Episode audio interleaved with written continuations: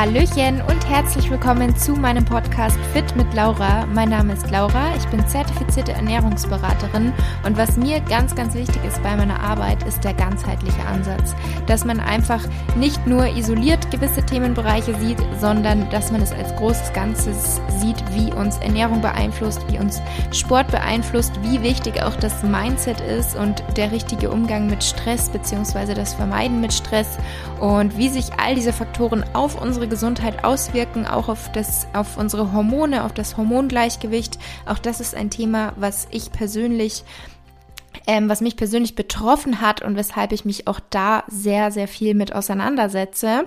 Und für weiteren Content neben diesen Podcast-Folgen hier folgt mir auch sehr, sehr gerne bei Instagram. Dort findet ihr mich unter fit-laura. Und bevor es gleich losgeht mit der heutigen Episode, ich würde mich riesig freuen, wenn du dir eine Minute Zeit nehmen möchtest und mir bei Apple Podcasts eine Bewertung hinterlassen möchtest für meinen Podcast. Lass auch gerne einen Kommentar da, auch da freue ich mich immer total, die durchzulesen und das würde mich und meinen Podcast einfach total unterstützen. Von daher schon mal vielen, vielen Dank vorab. Hallöchen, willkommen zur neuen Podcast-Episode. Schön, dass du dabei bist. In der heutigen Episode habe ich die liebe Sarah zu Gast und wir haben uns über unsere Geschichte und unseren Heilungsweg sozusagen ausgetauscht. Denn Sarah hatte viele Jahre lang eine Essstörung und wir haben jetzt heute darüber gesprochen, wie sie da reingerutscht ist, ähm, wie es ihr damit eben ging und wie sie es da auch rausgeschafft hat. Ähm, haben auch über das Thema Sportsucht uns ausgetauscht und intuitive Ernährung und auch einfach darüber, darüber, wie kann man diese Angst vor der Zunahme überwinden, wie kann man damit umgehen und wie kann man es lernen, die körperliche Änderung zu akzeptieren und generell den Körper einfach ähm, anzunehmen. Und genau, darüber haben wir uns ausgetauscht. Das ist ein sehr, sehr tolles Gespräch geworden. Von daher, ich wünsche euch jetzt ganz viel Spaß mit der heutigen Episode. Hallo liebe Sarah und herzlich willkommen in meinem Podcast. Schön, dass du hier heute dabei bist. Ich würde sagen, zu Beginn stell dich sehr gerne erst einmal vor für unsere Zuhörer und Zuhörerinnen. Wer bist du und was machst du und vielleicht auch, wie kam es dazu? Laura, ja, ich bin die Sarah, ich bin 35 Jahre alt, ich bin Mama von zwei Mädels und bin von Haus aus beruflich Sportwissenschaftlerin und habe als Schwerpunkt Rehabilitation und Prävention. Und nebenberuflich gebe ich aber schon seit vielen Jahren, seit mittlerweile über zwölf, verschiedene Fitnesskurse von Jumping, Langhantel, Bodyfit, Hula Hoop, Reha, Rückenfit, Bauchbeine Pro. Ist eigentlich alles dabei. Genau, und aus, das mache ich eigentlich auch auf meinem Instagram-Profil. Ähm, da findet man mich ja unter Sarah Fitnessmama. Da gebe ich ganz viele Tipps und es gibt viele kostenlose Workouts und ähm, ja, war eigentlich mal ursprünglich ein Mama-Profil tatsächlich, aber habe so ein bisschen letztes Jahr meinen Schwerpunkt geändert. Wollte ich gerade fragen, wie hast du damals damit angefangen? Also war dir von vornherein klar, du willst das quasi auch beruflich machen mit Instagram oder hat sich das irgendwie entwickelt bei dir? Ich glaube, es ist bei allen, fast allen so. Ne? Also es Nee, ich habe tatsächlich begonnen, 2015 in meiner ersten Schwangerschaft, habe ich so ein kleines Mama-Profil aufgemacht, um mich auszutauschen mit anderen Schwangeren. Und da hatte ich dann zur Geburt hin so immer um die 3500 Abonnenten und das war alles privat und ganz, ja, persönlich, jeder kannte jeden irgendwie gefühlt. Und dann habe ich letztes Jahr, wie gesagt, so ein bisschen gedacht, weil mein Mann mich auch ehrlicherweise so ein bisschen schon seit 2012 dahin gedrängt hat, jetzt mach doch mal hier so einen YouTube-Kanal mit Fitnessvideos. Und irgendwie dachte ich immer, ach, der Zug ist abgefahren, jetzt machen so viele. Und dann habe ich einfach letztes Jahr gesagt, komm, ich probiere es und habe es dann auch wirklich, ja, was heißt forciert, aber ich habe dann echt schon ganz schön Gas gegeben auf Instagram mhm. und irgendwie ja, es ist halt einfach so meine große Leidenschaft und es macht halt mega Spaß. Und jetzt habe ich halt so, ich würde sagen, Mix aus Mama und Fitnessprofil. Ja, ist doch voll schön. Einfach so das zeigen oder die Leute halt mitnehmen, was man halt selber auch einfach erlebt oder wo man so ein paar Tipps mitgeben kann. Ich finde es genau. ganz witzig, weil du gesagt hast, du hast, du hast eigentlich gesagt, der Zug ist schon abgefahren. Irgendwie habe ich das Gefühl, das denken so viele und das haben auch so viele schon vor fünf oder sechs Jahren gedacht und jetzt gibt es immer noch immer mehr, immer mehr. Also auch bei meinem Podcast habe ich damals gedacht, hm, es gibt ja schon so viele und es war Mitte 2019 und es erscheinen ja sogar jetzt immer noch lauter neue Podcasts. Und sogar ich habe mir da gedacht, lohnt sich das? Will es überhaupt jemand hören? Es gibt ja schon so viele. Und also ich glaube, so darf man gar nicht denken. Nee, aber vor allen Dingen offensichtlich hat es sich ja bei dir auch rentiert. Sonst würde genau, ja. ja. Und ich glaube, auch bei Instagram habe ich mir das damals auch gedacht, soll ich wirklich anfangen? Wann hast du denn eigentlich angefangen? Ich habe angefangen glaube 2016. Also ich hatte immer ein privates Profil und dann habe ich 2016 mein ähm, öffentliches eben erstellt. Und da war das aber ja noch nicht mit Story und so weiter. Also da hat man ja noch irgendwie ganz andere Funktionen gehabt und hauptsächlich einfach Beiträge gepostet. Und dass ich so richtig aktiv, also ich habe schon fast jeden Tag gepostet, also ich war wirklich kontinuierlich aktiv, aber dass ich jetzt auch täglich so Story mache, wo man ja doch noch mal näher an den Leuten dran ist, das ist seit Anfang, Mitte 2019. Ach, guck, also auch noch gar nicht so lange. Noch nicht so lange, nee. Aber dafür ganz schön erfolgreich war. ja, also ich habe aber auch gemerkt, dass es dann seitdem nochmal deutlich stärker gewachsen ist. Wenn man ja. halt dann doch irgendwie nicht nur ein Bild gepostet hat mit das und das ist das Rezept, sondern die Leute haben einen halt noch, noch mal mehr kennengelernt. Und ich glaube, ich hatte davor auch oft gar nicht Bilder von mir. Also eine lange Zeit wussten die Leute auch gar nicht, wie ich eigentlich aussehe. Ja, aber eher so ein anonymes. Genau, immer nur das Essen. Ja, Essen, okay. Ja, Essen, dann irgendwann ein bisschen Fitness. Da hat man mich dann halt auch so von der Seite oder von hinten gesehen mit den Übungen. Mhm. Und dann irgendwann hat sich das Ganze dann doch nochmal verändert.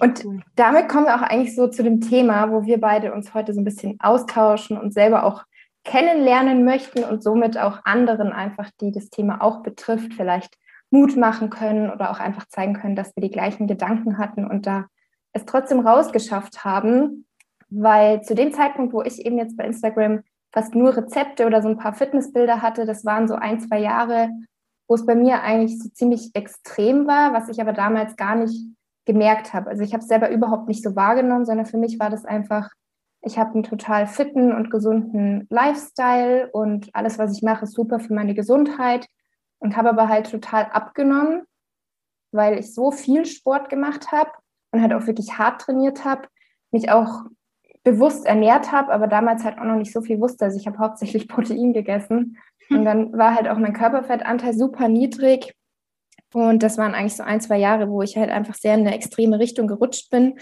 Und jetzt erst wirklich von Bildern oder auch wenn ich mich daran erinnere, was manche Leute zu mir gesagt haben, jetzt erst nehme ich das alles wahr. Und damals dachte ich mir halt, die haben halt keine Ahnung und das ist alles super.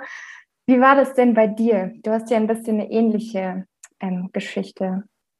Ja, meine Geschichte ist auch sehr lang tatsächlich. Also das fing alles eigentlich so an, so mit 12, 13. Ne? Man hat, der Körper hat sich so ein bisschen verändert, dann die erste Diät mit der Schwester im Urlaub, so dieses FDH. Und dann habe ich so mit im 15, Urlaub.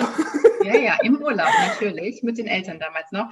Ähm, habe ich dann so mit 15, 16 angefangen, mit einer Freundin auch so eine Diät zu machen. Also dann einfach, irgendwie, ich weiß auch gar nicht, wie das passiert ist, weil irgendwie, ich habe dann echt, ich war eigentlich schlank mhm. und habe dann einfach abgenommen, ziemlich viel. Also ich war damals auch schon so groß wie jetzt, also 1,78 und habe mich echt auf 49, 48, 5 oder so Kilo runtergehungert. Das war halt echt nicht gesund. Es gibt auch echt nicht viele Fotos von mir aus der Zeit, mhm. ähm, weil dann relativ schnell meine Mama halt Alarm geschlagen hat, ne, mit hier Magersucht und wir müssen dich einweisen. Und irgendwie habe ich dann die Kurve nochmal tatsächlich bekommen, habe dann auch wieder ganz normal gegessen. Alles war super und dann gab es halt so ein einschneidendes Erlebnis bei mir. Das kam natürlich dann später in der Therapie und so alles erst raus. Ähm, wo ich dann von jetzt auf gleich, blöd gesagt, mir den Finger einfach in den Hals gesteckt habe, ohne Grund. Mhm. So, und so bin ich da auch echt von heute auf morgen reingeschlittert. Und ähm, ja, so fing das eigentlich alles bei mir an und hat sich tatsächlich, wie gesagt, ich bin jetzt 35, das waren 17 Jahre mhm. meines Lebens, die ich damit mit dieser Krankheit gelebt habe. Und ich war wirklich schon anderthalb Jahre nach dem ersten Mal sozusagen in Therapie, wenn ich mich auch schnell geöffnet hatte. Ich habe halt eben im Gegensatz zu dir, ich habe schnell gemerkt, natürlich, da stimmt was nicht. Ne? Ich mhm. wusste ja, das ist ja nicht gesund, was ich da mache, aber ich konnte es irgendwie nicht aufhören.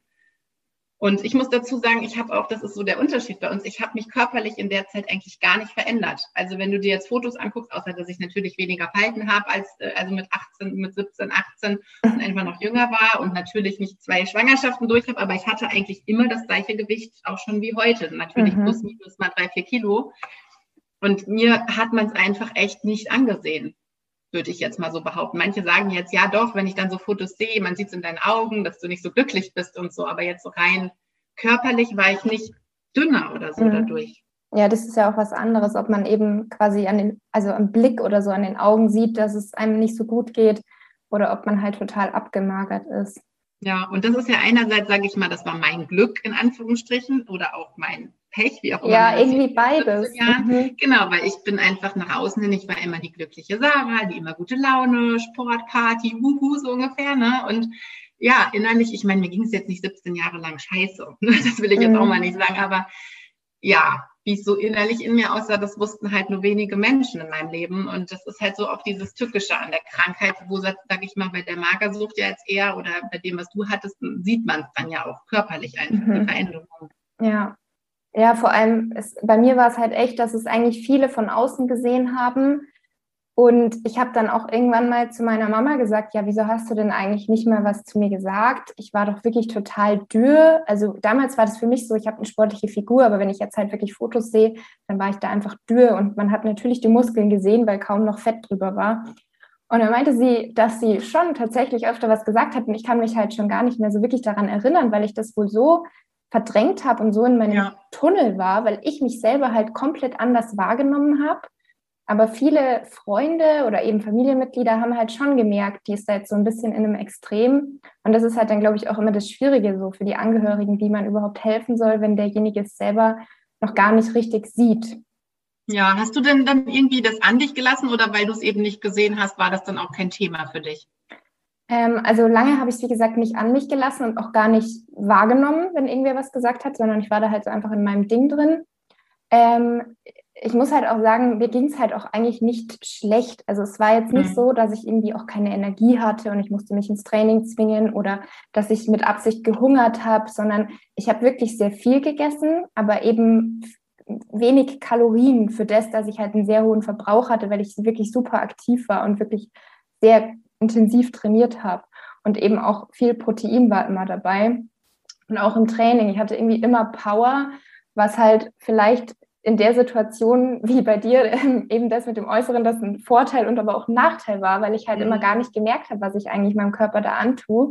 Und bei mir war es dann erst, als ich die Pille abgesetzt habe, habe ich meine Periode nicht sofort bekommen.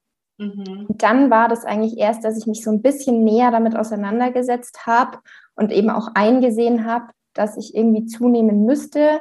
Und ich bin dann auch aus dem Urlaub gekommen damals und hatte auch im Urlaub nochmal abgenommen ähm, was auch gar nicht beabsichtigt war. Also ich hatte nie eigentlich das Ziel abzunehmen, sondern es war halt immer dieses Sport gemacht, viel bewegt, sehr bewusst ernährt und irgendwie habe ich dann halt manchmal wirklich unbewusst einfach abgenommen. Ähm, aber war natürlich auch schon so, dass ich mich sehr identifiziert habe mit meiner Figur. Also, dass ich das schon gut fand, dass ich so trainiert aussehe. Und ich wollte das auch nicht verändern. Mhm. Und dann hat meine Mama da aber zu mir gesagt: So, Laura, jetzt bist du aber ganz schön dünn nochmal geworden. Jetzt musst du schon mal wieder ein bisschen zunehmen. Und das ist irgendwie das Einzige, wo ich mich dran erinnere, dass sie diesmal zu mir gesagt hat. Und da habe ich dann eben wirklich angefangen, weil ich gesagt habe: Ja, gut, ich will jetzt wirklich mal so einen Muskelaufbau machen ähm, das heißt, ich habe da dann sehr kontrolliert zugenommen. Das waren dann auch hauptsächlich Muskeln, was dann meine Periode in der Situation noch nicht zurückgebracht hat. Also es hat da noch nicht so viel geholfen. Aber ich habe dann auf jeden Fall schon mal sieben bis acht Kilo zugenommen. Aber wow. halt hauptsächlich Muskeln. War das denn dein Schlüsselerlebnis quasi, dass deine Mama das dann gesagt hat und du mehr so aus Vernunft dann angefangen hast zuzunehmen? Oder hat es da auch wirklich dann Klick gemacht, dass du gemerkt hast, okay, vielleicht ist es doch nicht ganz so gesund, was ich da treibe? Ich, irgendwie war das so eine Mischung. Also es hat schon ein bisschen Klick gemacht. Ähm, aber ich habe auch davor immer wieder mal eigentlich gesagt, ich möchte mal so eine Muskelaufbauphase machen, um ein bisschen mehr Po aufzubauen. Aber habe dann immer relativ schnell doch wieder meine Meinung geändert, weil ich halt so Angst davor hatte, dass ich nur am Bauchfett ansetze. Also das war immer so meine große Angst, dass ich mhm. dann nicht mehr so definiert aussehe. Und das hat dann schon ein bisschen was in meinem Kopf verändert, aber trotzdem war das halt wirklich so ein sehr, sehr kontrolliertes Zunehmen mit Kalorientracken und trotzdem weiterhin sechs, sieben Mal trainieren. Und dann hatte ich eben danach nochmal ein Jahr ungefähr, kam immer noch nicht die Periode. Und da hatte ich dann aber auch ein paar Arztbesuche. Und dann hat es irgendwann erst wirklich Klick gemacht, wo ich dann gemerkt habe, okay, wenn ich jetzt für meine Gesundheit was tun will, wenn ich will, dass die Periode kommt, wenn ich will, dass der Körper wieder funktioniert, dann muss ich zunehmen und das Ganze eben auch mit einer Fettzunahme und halt nicht nur Sport und Muskeln aufbauen und so weiter, also nicht mit diesen Zwängen und dieser Kontrolle. Und dann habe ich eben erst Ende 2019, genau, da habe ich dann eben eine Sportpause gemacht, vier Monate lang. Und da kam dann auch die Periode zurück. Und die und hast du bewusst eingelegt? Die habe ich sehr bewusst eingelegt. Also da war eigentlich mein, mein Schlüsselmoment, sage ich mal, das Buch No Period, No What. Ich weiß nicht, ob dir das was sagt. Ich glaube, ich habe es in deiner Story schon mal Bestimmt, habe ich schon öfter erwähnt. Also ja. das ist eben, leider gab es das nur ähm, englischsprachig und das ist eben von einer Ärztin, die selber auch mal betroffen war. Und die hat dann eben auch mit ganz vielen anderen Frauen, die das auch hatten, also hypothalamisch amenorrhoe ja da das Fachwort, die hat da eben dann ein ganzes Buch drüber geschrieben mit Erfahrungsberichten, mit Studien und, und, und. Und das Buch, als ich das eben gelesen habe, das war irgendwie für mich so dieses, okay, ich muss es einfach versuchen, ich muss jetzt die Sportpause machen und es war super hart für mich, weil ich habe da vorher, wie gesagt, sagen. ja, ich habe ja. sechs oder sieben Mal pro Woche habe ich trainiert und das war irgendwie so, das hat so zu mir gehört. Und da war aber irgendwie dann von einem Tag auf den anderen, dass ich gesagt habe, okay, ich mache das jetzt einfach mal. Und ich habe am Anfang gesagt, ich mache es drei Wochen. Also das war vielleicht das, was es mir ein bisschen leichter gemacht hat. Und erst während den drei Wochen habe ich halt gemerkt, dass länger wahrscheinlich sinnvoller wäre. Und dann sind es halt vier Monate geworden. Und das hat dann. Ging's dir auch gut mit? Mit der Zeit schon. Also blöd gesagt, man gewöhnt sich dran. Weil es sagen halt immer viele Mädels, denen ich das so erzähle, ähm, die sagen halt immer, das kann ich mir nicht vorstellen, das kann ich nicht, das packe ich nicht. Das habe ich halt genauso gedacht. Aber es wird, man muss es halt wirklich machen. Man muss es erstmal anfangen, dann merkt man, dass es gar nicht so schlimm ist und dass auch die körperlichen Veränderungen gar nicht so schlimm sind, wie man es immer sich davor ausgemalt hat. Und ähm, am Ende ist man dann halt echt dran gewöhnt, so blöd es klingt. Ich habe natürlich auch Spaziergänge gemacht oder ruhige Yoga-Einheiten. Also ich lag jetzt nicht nur rum. Ähm, ja. aber ich habe es halt wirklich zugelassen, dass ich mich nicht mehr so körperlich intensiv anstrenge, um irgendwie dann Kalorien zu kompensieren und habe halt auch gleichzeitig mehr gegessen, und die Kombi hat aber halt dann wirklich nach eineinhalb Monaten die Periode zurückgebracht. Also super schnell, weil ich da halt dann echt einfach alles für getan habe eigentlich. Wahnsinn. Aber das hat dich dann trotzdem nicht dazu geleitet, sozusagen zu sagen, okay, jetzt ist sie wieder da, dann kann ich ja jetzt auch wieder sporteln. Und das war aber eben halt auch dank des Buches, ähm, weil es da eben auch hieß, dass man schon drei Monate mindestens diese Veränderungen quasi lassen sollte, damit sich alles wieder einpendelt. Und deswegen habe ich mir da halt dann wirklich Zeit gelassen und auch danach ganz, ganz langsam wieder angefangen. Und aus dem Buch ist dann eigentlich auch mein Buch entstanden. Also ich habe ja das Buch Back to Balance, aber eben auf Deutsch, ähm, wo ich halt so meine ganze Geschichte dann beschrieben habe einfach und auch die ganze Theorie und was dahinter steckt. Weil mich halt so viele immer gefragt haben, gibt es das Buch No Period, No What nicht auf Deutsch? Und meins ist natürlich weniger jetzt mit Studien oder so, weil die ist ja, wie gesagt, eben Ärztin, die das geschrieben hat. Aber ich hoffe auf jeden Fall oder weiß, dass ich vielen auch schon mit meinem Buch da jetzt helfen konnte, weil das war anfangs eher so ein Tagebuch für mich selber, wo ich einfach mhm. aufgeschrieben habe, eben auch so meine Gedanken mit Sportpause und mehr Essen und zunehmen und dass man halt irgendwie ganz anders aussieht, als man davor aussah. Und dann waren das irgendwie 40 Word-Seiten oder so, wo ich halt immer so wieder mitgeschrieben habe. Und dann habe ich mir halt gedacht, gut, jetzt habe ich so viel mitgetippt, jetzt kann ich daraus eigentlich auch irgendwie was machen. Echt super, ja. Also wenn es auch vielen hilft, es sind ja auch wirklich super viele Frauen betroffen. Und ich meine, ganz ehrlich, die Dunkelziffer jetzt auch generell von Essstörungen, Sportsucht, Esssucht, was auch immer für eine Störung, ist ja viel höher als das, was eigentlich bekannt ist. Das, also sie, ich meine, bei mir ist es ja auch, es sind selbst gute Freundinnen, habe ich mich erst ähm, vor circa einem Jahr geöffnet, die aus allen Wolken gefallen sind ne? Mhm. und es einfach nicht wussten und auch nicht glauben konnten zum Teil. Ja. Und was war denn dann bei dir der Schlüsselmoment? Ganz ehrlich, ja, das fragen natürlich viele, aber ich muss, also ich habe halt jahrelang Therapie gemacht. Ne? Also ich glaube, es war schon so ein Zusammenspiel. Ich war auch stationär zwischendurch, allerdings war das 2005, also schon echt lange mhm. her. Ähm, ich war halt immer mal wieder ambulant in Therapie und es ist ja auch so dieses, ne, du, neue Lebensabschnitte, Abi vorbei, dann Studium, du lernst neue Leute kennen, nach dem Studium nach Berlin gezogen, lernst wieder neue Leute kennen, gehst ja nicht hin und sagst, Übrigens, ich bin in Therapie und ich habe Bulimie, nur dass du es weißt, weil du bist ja mit Scham behaftet. Ja, ne? das ja, ist ja klar. ein Tabuthema. Und, und weil viele dann auch gesagt haben, warum hast du denn nichts gesagt? Weil ich sage, ja, ich lerne dich doch nicht kennen und sage so, drück dir mir selbst mal den Stempel mit der Essgestörten auf und kann nie wieder entspannt essen gehen, ohne dass die Leute mich genau. beobachten. Ne? Ja. Weil das passiert ja, also bei mir ist es meistens im stillen, stillen Kämmerlein passiert. Das ist selten in der Öffentlichkeit, also wenn wir essen waren oder so. Da hatte ich mich eigentlich immer ganz gut unter Kontrolle. Das sind ja dann diese Fressanfälle, die im stillen Kämmerlein passieren. Also mein Schlüsselerlebnis war dann tatsächlich, muss ich echt so sagen, meine zweite Geburt. Mhm. Ich habe immer gesagt, wenn ich schwanger bin, dann höre ich auf. Und es war auch in beiden Schwangerschaften wirklich besser, gut, aber es war immer mal wieder da. Und mhm. ja, was natürlich auch was mit mir gemacht hat, ne? weil ich habe natürlich dafür gesorgt, dass die beiden gut versorgt sind, also das auf jeden Fall, aber trotzdem kamen ganz halt diese Fressanfälle immer und ich habe immer gedacht, das gibt's doch nicht, ich trage Verantwortung in mir und mhm. es wurde dann wie gesagt besser, aber sobald ich dann wieder abgestillt hatte und so fing es halt wieder an nach der großen und dann ja, war es eigentlich so richtig die zweite Schwangerschaft schon, da war es schon viel, viel, viel besser. Da war es auch, das kann ich noch an einer Hand, glaube ich, abzählen, wie oft es da noch war. Mhm. Und in, nach der Geburt war es wirklich, es war einfach auf einmal kein Thema mehr. Und das war ja eigentlich, also eigentlich ist das ja so ein bisschen paradox, weil der Körper natürlich extrem verändert war. Ich hatte noch zehn Kilo mehr drauf als vor der Schwangerschaft und die gingen auch viel schwerer runter als nach der ersten. Und ich habe mich so die ersten zwei Monate noch extrem gestresst. Ich, da gibt es auch noch so ein paar, ich glaube, die gibt es auch noch auf Instagram, so ein paar Posts. Ja, immer noch plus zehn Kilo und hm. Und dann hast du aber so von Post zu Post gemerkt, dass es nicht irgendwann, dass es so war, hey, es ist okay. Ich habe meinen mhm. Körper irgendwie auf einmal angenommen.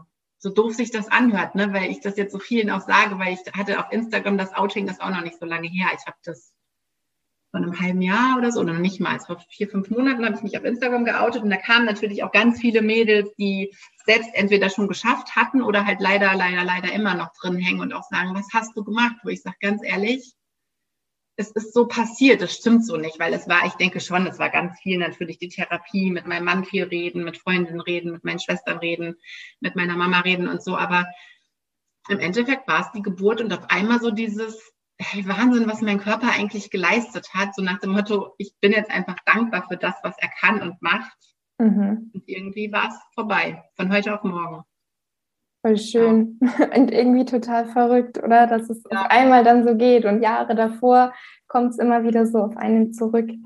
Ja. Ähm, würdest du dann jetzt sagen, dass dir die Therapie auf jeden Fall geholfen hat? Also würdest du Betroffenen generell, wenn sie jetzt wirklich in einer Magersucht oder in einer Bulimie stecken oder vielleicht auch nur in Anführungsstrichen, sage ich jetzt mal, wie ich, so Angst vor dem Zunehmen haben und einfach super viel Sport treiben, um das Ganze irgendwie zu kompensieren, würdest du sagen, so eine Therapie kann immer sinnvoll sein oder sollte man es erstmal alleine versuchen? Was würdest du da jetzt aus deiner Erfahrung sagen?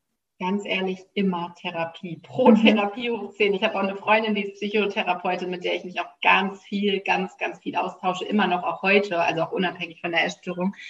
Und das ist wirklich, ich finde, das ist ja immer noch so ein Tabuthema, ne? Dieses, ja, ich gehe zum Psychologen. Mhm. Es ist ja, also ich finde eigentlich, es sind ja auch die ganzen in der Ausbildung die Psychologen, jeder muss das ja auch einmal durchlaufen. Und ich finde irgendwo auch sollte jeder von uns das mal machen, mit so einer neutralen Person sprechen, unabhängig davon, ob man jetzt irgendeine Störung hat oder nicht. Aber ich finde es unheimlich befreiend, auch einfach sich jemandem zu öffnen. Klar, das ist nicht leicht, aber ja, ich würde es immer empfehlen.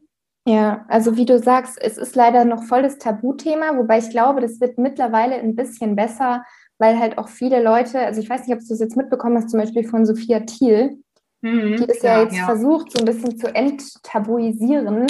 Und an sich ist es ja eigentlich wirklich was, was jeder, auch wie du sagst, der jetzt keine Probleme mit irgendwie einem Verhalten hat, eigentlich darf und kann und sollte ja jeder das einfach nutzen, wie so eine normale Dienstleistung einfach. Also, weil es ja. kann ja nicht schaden, man kann ja einfach mal die Erfahrung machen. Ich denke, da ist natürlich auch wieder komplett davon abhängig, wie ist der Therapeut? Also ist das ein guter ja. oder kommt man mit dem zurecht? Ja, ja glaube ich schon. Die können ja nicht alle irgendwie jetzt ich Perfekt. hatte auch welche, die ich angelogen habe. Ne? Also ich habe sie dann, nee, die läuft, alles super, S-Tagebuch sah super aus und so. Also mhm ja, das hat natürlich auch viel damit zu tun, komme ich mit der Person gut klar und kann ich ihr auch wirklich vertrauen. Auf jeden ja. Fall. Mhm. Aber ich finde generell, wo du das auch mit Sophia Thiel gerade ansprichst, so sie sagt ja auch, sie hatte Bulimie. Ähm, weiß ich jetzt nicht, ob sie es auch wirklich so in der Form hatte. Ich habe das in zwei, drei Interviews so gelesen. Auf jeden Fall hatte sie ein sehr gestörtes Verhältnis auch generell da zum Thema Essen und mhm. Sport machen und nur diesen Druck aus der Öffentlichkeit. Und ich finde halt generell, deswegen habe ich mich auch dazu entschieden, es auf meinem Profil, auch wenn ich natürlich nicht die Reichweite habe, die Sophia hat, aber dass ich es öffentlich mache, ähm, weil viele dann auch sagen, ja, aber warum machst du das jetzt nicht? Also warum kannst du es denn nicht für dich behalten? Und ich sage, Leute, ich habe das 17 Jahre lang mit mir ausgemacht. Ich habe das im wahrsten Sinne des Wortes so in mich reingefressen. Mhm. Und ich möchte das nicht mehr. Ich bin jetzt, das ist wie, das, ich habe das gepostet in dem Moment, ich weiß es noch, ich habe danach einen Kurs gegeben. Ich habe alles vorbereitet gehabt und ich habe es gepostet in dem Moment, wo ich live gegangen bin in meinem Online-Kurs, weil ich dachte, dann habe ich keine Chance mehr, es noch zu löschen. und es war wirklich dann während des Kurses, ich habe das den Mädels gesagt, ich, hatte, ich habe jetzt schon wieder Gänsehaut. Es war so einerseits so eine Überwindung, mir war so übel mhm. und gleichzeitig war es so ein Befreiungsschlag, dass ich es einfach losgeworden bin. Und die Resonanz, es war auch so lieb. Ne? Ich meine, da hätten auch Hater kommen können und was weiß ich was für Kommentare. Und es war wirklich, mhm. alle waren echt total verständnisvoll und lieb. Und ja, danke, dass du Mut machst, weil mir ging es ja im Endeffekt darum, also ich hatte ja einerseits dieses, ich möchte euch Mut machen, dass ihr es schaffen könnt, da rauszukommen, auch wenn du denkst, du wirst es niemals schaffen. Mhm. Und gleichzeitig aber auch so, äh, dieses Entstigmatisieren, weißt du, dieses, ja, du guckst den Leuten nur vor den Kopf. Du siehst ja. eine große, schlanke, blonde Frau, die lächelt aber und was sagt das über sie? Eigentlich hat sie kein Selbstbewusstsein so mhm. damals halt gehabt, ne? Und ja, du guckst den Leuten halt echt nur vor den Kopf. Ja, das ist, glaube ich, voll wichtig. Bei mir war das auch, ich habe lange überlegt, ob ich das Thema mit dem Periodenverlust überhaupt anspreche, weil ich mir dachte, ja, wer spricht denn über seine Periode? Auch ein Tabuthema. Genau, ist ein Tabuthema, genauso auch wie Darm, Thema Darm, ob man da Probleme hat. Wobei natürlich das alles sich also ich weiß halt immer nicht, ob man in der Blase ist quasi, weil man folgt ja dem, was einen interessiert. Und ähm, bei Instagram jetzt hat man schon das Gefühl, dass immer mehr Leute darüber sprechen, wenn sie Verdauungsprobleme haben und Thema Darmgesundheit. Aber wahrscheinlich ist es jetzt so im realen Leben, sage ich jetzt mal, doch eher so eine Minderheit, dass es doch dafür viele noch eher so ein Tabuthema ist. Aber auf jeden Fall habe ich wirklich gemerkt, also ich habe noch nie zu irgendeinem Thema so viel Resonanz bekommen wie damals zu dem Thema Periodenverlust. Wahnsinn, ja. Und da hat man halt dann einfach gemerkt, dass man auch, wie du jetzt gesagt hast, einfach anderen auch Mut machen kann. Gerade weil es halt immer hieß, ähm, ja, die Laura ist halt die Fit Laura, die geht da und trainieren und dann auf einmal mache ich die Sportpause. Und so viele Mädels haben halt dann eben gesagt, ich kann mir das nicht vorstellen und ich kann doch keine Sportpause machen. Und da kannst du halt einfach. Du hast nicht gesagt, warum du das machst, doch. Doch, eben schon. Aber ich habe halt lange überlegt, ob ich das Thema überhaupt anspreche. Und das war dann wie bei dir total befreiend, weil man halt auch irgendwie selber, also man konnte andere bestärken, dass man selber jetzt die Sportpause macht und versucht, so alles wieder hinzubekommen. Und selber hat es einen halt auch irgendwie bestärkt, weil man so positive Nachrichten bekommen hat. Ähm, und dann war das irgendwie halt auch so gut, jetzt hast du es geteilt, jetzt musst du es auch durchziehen. Ja. ja. Und ich finde man das auch selbst dann, also zumindest geht es mir so, so unbefangen auf Instagram. Also nicht, dass ich vorher irgendwie befangen war, aber es war halt schon, zum Beispiel habe ich immer die Frage bekommen, ich, ich habe zum Beispiel noch nie einen Full Day of Eating geteilt oder so, ne? Weil mhm. ich bin halt nicht dieser klassische Fitness-Account, bei dem es die ganze Zeit nur Proteinshakes hoch und runter gibt, sondern bei mir ist halt eher dann so intuitiv mittlerweile und ich Gönnung und ich esse halt jeden Morgen meinen Kinderriegel. Das ist halt so ein Ritual aus meiner ersten Stillzeit, was halt geblieben ist. Und mhm. ähm, ich will halt auch niemanden triggern. Und also, oder ich wollte halt, als die Essstörung noch nicht öffentlich war, dachte ich, kann ja jetzt hier nicht jeden Schokoriegel und so, den ich zeige. Einerseits wollte ich nicht triggern und andererseits, jetzt denke ich manchmal auch so, gerade so wirklich auch bei Freunden und Familienangehörigen, also weiter entfernteren, sage ich jetzt mal Familienangehörigen, wenn man jetzt mal irgendwann nach Corona mal wieder essen geht und so, ich weiß genau, ich kann jetzt nicht mehr essen, ohne doof, also so beobachtet mhm. zu werden, weißt du? Und ja, aber da stehe ich drüber, weil ich mir jetzt denke, ich hätte es ja nicht geteilt, wenn, wenn es noch so Thema wäre. Ja, ja, oder man muss halt dann nochmal, wenn man mit Freunden essen geht, dass man es dann doch nochmal anspricht. Also dass es gleich von Anfang an offen irgendwie auf dem Tisch ist und so so, ja. dass, dass du vielleicht auch irgendwie sagst, dass du dich jetzt unwohl fühlen würdest, wenn jetzt auf jeden Bissen von dir geschaut wird, weil du wirklich wieder ein lockeres Essverhalten hast und total happy bist, dass du jetzt so ohne schlechtes Gewissen hier mit ihnen am Tisch sitzen kannst. Irgendwie sowas, ja. Ja, dass man das von selber das anspricht, damit die anderen nicht die ganze Zeit irgendwie im Kopf haben, ist die das jetzt nur, um normal zu erscheinen oder so. Keine Ahnung, man weiß ja dann nie, was die anderen denken. Das stimmt, ja, das ist mhm. eine gute Idee. Ich werde mal auch gucken, wie ich mich dann fühle. Ne? Oder dann gehst du auf Toilette, das habe ich ja jetzt auch schon denkt. Genau. Ja, hm. mhm. Ich möchte einfach nur Polan, bitte. ähm, was ich jetzt noch für eine Frage hätte, weil du hast ja gesagt, dass bei dir das Gewicht eigentlich immer gleich war. Das heißt, man hat es von außen ja nicht erkannt. Hattest du dann überhaupt Angst davor, dass sich dein Körper irgendwie verändert, dass du irgendwie weniger sportlich aussiehst oder irgendwie sowas? Oder waren es bei dir eigentlich ganz andere Gründe, dass du da so reingerutscht bist? Bei vielen ist es ja auch dieses das ist das Einzige, was ich kontrollieren kann und deswegen. Genau, ja. Ja. Also nee, bei mir, also ja, das war auf jeden Fall, also das mit dem Kontrolle, ich habe es ja eher als Kontrollverlust gesehen, weil ich ja überhaupt keine Kontrolle ehrlicherweise hatte über mein Essverhalten. Ich wusste aber auch aus meiner Thera also stationären Therapie damals, als ich dann wirklich drei Monate gezwungen war, normal zu essen, dass ich dann eher abgenommen habe tatsächlich, weil ja diese riesen Pressanfälle nicht mehr waren. Mhm. Und aber also ich habe jetzt seitdem nicht abgenommen oder so, wie gesagt, ich halte mein Gewicht, aber ich habe natürlich, ich habe halt Hashimoto und habe irgendwie auch jetzt, obwohl ich sagen würde, ich bin in Anführungsstrichen geheilt. Ne? Das ist ja immer so, man kann ja jederzeit irgendwie wieder rückfällig werden, das ist eine Krankheit. Mhm. Aber ich habe auch jetzt immer noch, dass ich so denke, naja, jetzt Hashimoto, wenn der mal irgendwann doch meinen Stoffwechsel mehr einstiftet, also ich glaube, das hat jeder irgendwie, ne? Was macht das für eine körperliche Veränderung? Wie gehe ich damit um? Mhm. Aber ich habe in dem Moment, wo das sozusagen, wo die Essstörung vorbei war, mir ehrlich gesagt gar keine Gedanken gemacht, weil es ja nicht so wie bei dir, ich bin das ja nicht so bewusst angegangen, also schon 17 Jahre lang, immer wieder, aber als es dann wirklich vorbei war, war es ja wirklich einfach so von alleine passiert, weißt du, wie ich meine? Ja. Mhm. Und Hashimoto, hast du das im Laufe von diesen 17 Jahren bekommen oder wie, wie war es wieder? Genau, das habe ich erst nach, nach oder in der ersten Schwangerschaft ist das bei mir erst ausgebrochen mhm. und oder diagnostiziert worden auf jeden Fall. Ja. Okay. Und da, also wie geht es dir damit so? Wie, wie bist du dann damit umgegangen? Na, Hashimoto ist ja erstmal so ne, die Volkskrankheit und jeder mhm. sagt irgendwie, jeder kennt jeden, der irgendwie Hashimoto hat und auch die Ärzte damals waren so, ja, ja, ach, ändert sich nichts für sie, sie nehmen mir das L-Tyroxin und gut mhm. ist und ich hatte aber, ich hatte richtig krasse Probleme die erste Zeit. Das war also wirklich, ich bin von der Über- in die Unterfunktion und wieder zurück und alle, also alle körperlichen Symptome, die man so haben kann und auch psychisch. Und das hat da ja auch noch mit reingespielt, weil so zu dem Zeitpunkt war ich ja auch schon noch in der Essstörung drin.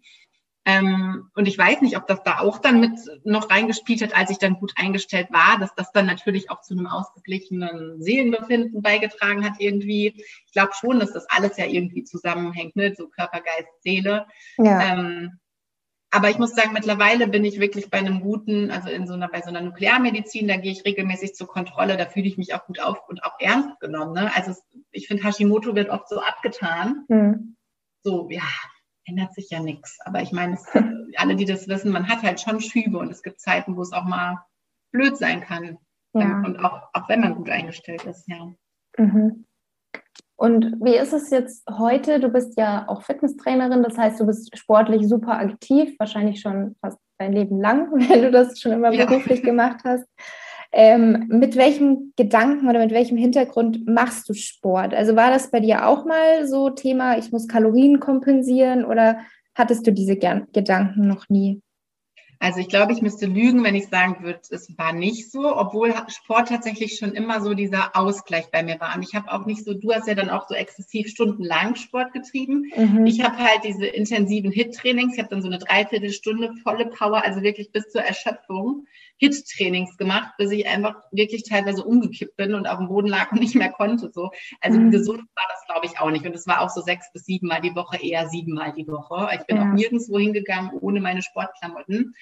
Und also es ist jetzt auch so klar, berufsbedingt mache ich natürlich auch noch viel Sport, aber ich bin einfach, ich gönne mir bewusst auch Rest Days und das sage ja. ich auch auf meinem Profil immer wieder. Es ist halt so wichtig, ähm, auch wenn ich manchmal noch merke, so jetzt am Wochenende sind wir wieder unterwegs, wo ich dann sage, zwei Nächte, ja komm, zwei Nächte nehme ich die Sportsachen mit, finde ich in Ordnung, aber es ist dann nicht so, wenn es dann nicht klappt, dann ist es so. Also dann ist es kein Beinbruch so und vorher war es, wann mache ich mhm. mit Sport? Also richtig, es war schon, ja. ja. Und heute sehe ich es einfach wirklich so als, ich tue meinem Körper was Gutes, es ist mein persönlicher Ausgleich, auch mal von den Kindern und von der Arbeit und vom Runterkommen und wirklich meine Me-Time und die Kurse ja sowieso, um andere Mädels zu motivieren und so. Also ich glaube schon, auch die Einstellung ist deutlich gesünder mittlerweile. Mhm. Und halt die Rest Days sind auch, ich genieße die richtig. Ja, das ist, glaube ich, auch richtig das wichtig. Also wie bei dir, bei mir war das auch ähnlich. Wenn man irgendwie weggefahren ist, dann hat man sich schon vorher Gedanken gemacht, wann und wie und wo kann man trainieren und ähm, hat das alles so ein bisschen geplant und jetzt ist es eher so, Mai, ich nehme es mal mit, wenn ich Lust habe oder wenn es sich anbietet, dann mache ich was. Ansonsten dieses Wochenende oder diese, diese Woche, also auch eine Woche ist bei mir mal möglich, dann ist halt nichts.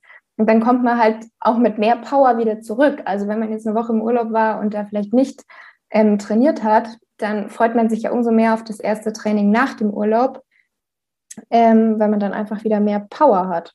Ja, voll gut. Also eine Woche habe ich ehrlicherweise außer jetzt ähm, nach der Schwangerschaft, also nach, der, nach den Geburten echt noch nicht durchgehalten. Da bin ich noch so ein bisschen, das ist schon auch so ein, weil es mir einfach so gut aber auch tut. Ne? Mhm. Ist, also ich würde es jetzt nicht mehr als krankhaft bezeichnen, aber dass ich schon so denke, oh ja, so nach drei Tagen könnte ich aber mal wieder ein kleines Workout machen. Ja. Weil es halt einfach so gut tut, ja. Ja, ja gut, und du bist halt auch Trainerin. Ja, das kommt auch noch mein zu, ja. ja. Aber jetzt zum Beispiel, wir fahren ja in Urlaub jetzt zwei Wochen. Ich nehme auf jeden Fall die Sportsachen mit, weil es ja auch einfach, wie gesagt, dann so ein Ausgleich ist irgendwie, weil ich auch ein paar Sachen drehen möchte. Aber ich werde nicht mehr so wie früher, wo ich dann schon zu meinem Mann immer, ich muss jetzt aber noch mhm. mal aufs Zimmer und oder hier ins Gym und was machen. Mhm. Ja. ja. Ich hätte jetzt noch eine abschließende Frage. Du hast jetzt schon gesagt, ähm, dass du dich weitestgehend intuitiv ernährst. Wie bist du denn dahin gekommen und hast du vielleicht auch mal so zwanghaft Kalorien gezählt? Das habe ich ehrlicherweise nie gemacht. Also mhm. komischerweise, ich habe nie, ich weiß auch nicht, wie viel was, wie viel Kalorien hat, außer was viel, was wenig hat, so ungefähr. Mhm. Ähm, ja, dieses intuitive Essen geht natürlich auch manchmal in die Richtung, dass es dann halt eskaliert abends. Ne? Also jetzt nicht ein riesen Fressanfall wie früher, aber das ist dann auch schon mal hoch, die Chipspackung ist auf einmal wieder leer oder so.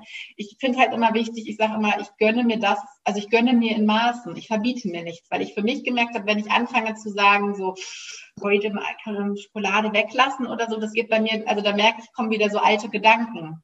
Mhm. Und deswegen sage ich mir lieber, gut, dann, dann esse ich lieber auch ein, zwei, drei Teile mehr Süßes, als es jetzt vielleicht in Anführungsstrichen gesund ist, aber mir geht es dafür besser damit, als dass ich dann irgendwie was vielleicht potenziell auslösen könnte, mhm. weil ich solche Gedanken kriege von diesem, ich darf das jetzt nicht.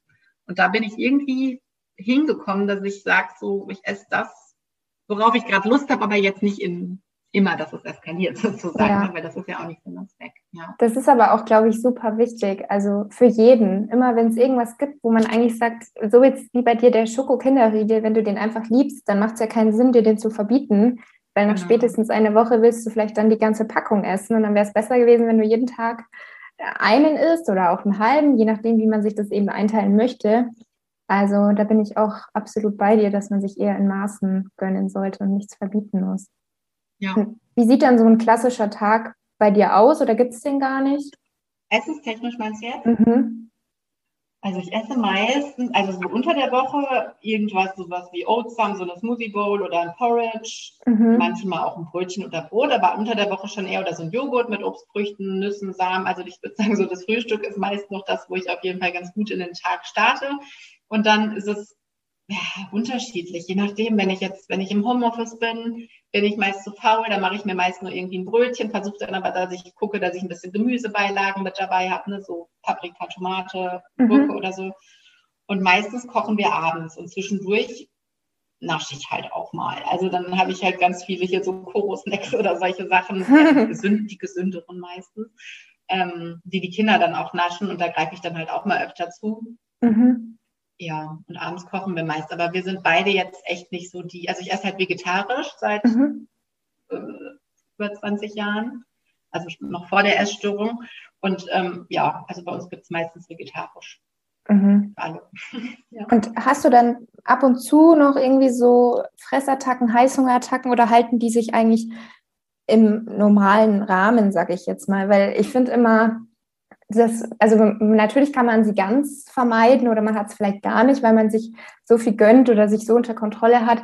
Aber ich glaube, den meisten passiert es, dass wenn sie jetzt irgendwie was Süßes da haben ähm, und es schmeckt ihnen gut, dann nehmen sie manchmal auch mehr als nur ein Stück. Es sollte halt nicht ja. darin eskalieren, dass man den ganzen Vorrat leer ist und sich danach einfach schlecht fühlt, ähm, sondern auch ich habe das manchmal, dass ich dann doch ein bisschen mehr esse, als ich mir eigentlich vorgenommen hätte und denke mir dann aber auch genauso gut, der Körper hat es jetzt verdient und das ist jetzt okay so und wenn ich es jetzt heute nicht mache, dann passiert es vielleicht morgen, weil ich es mir nicht verbieten muss.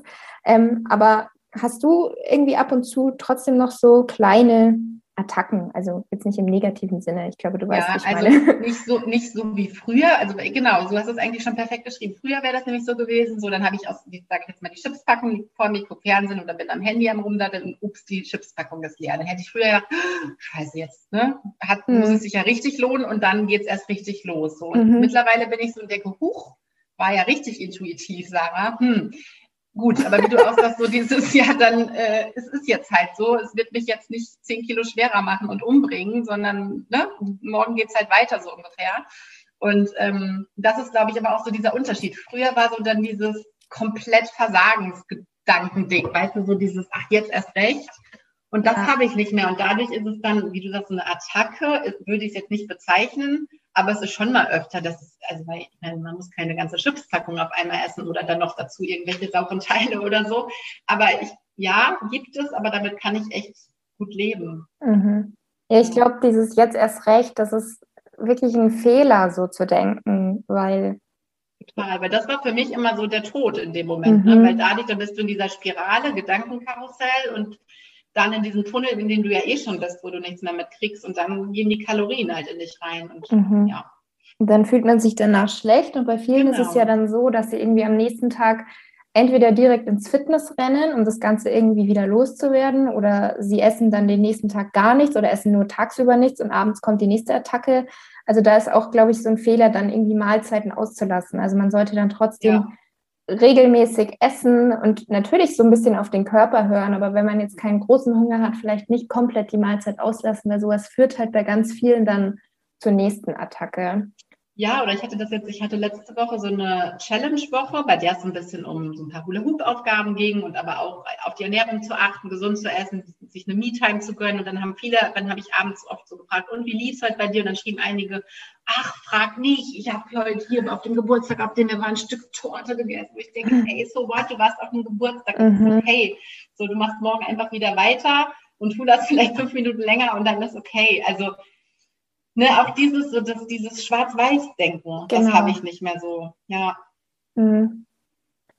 Ja, ich würde sagen, damit beenden wir unsere heutige Episode. Es hat mich mega gefreut, dich kennenzulernen und so ein bisschen ähm, uns auszutauschen über unsere Erfahrungen. Und ich glaube, wir konnten auch den Zuhörern, Zuhörerinnen da so einiges mitgeben, auch was so das Mindset bei diesen ganzen Themen betrifft. Und es, ja. ja, also vielen, vielen Dank auf jeden Fall für deine Zeit. Danke, Laura. Bis dann. Ciao.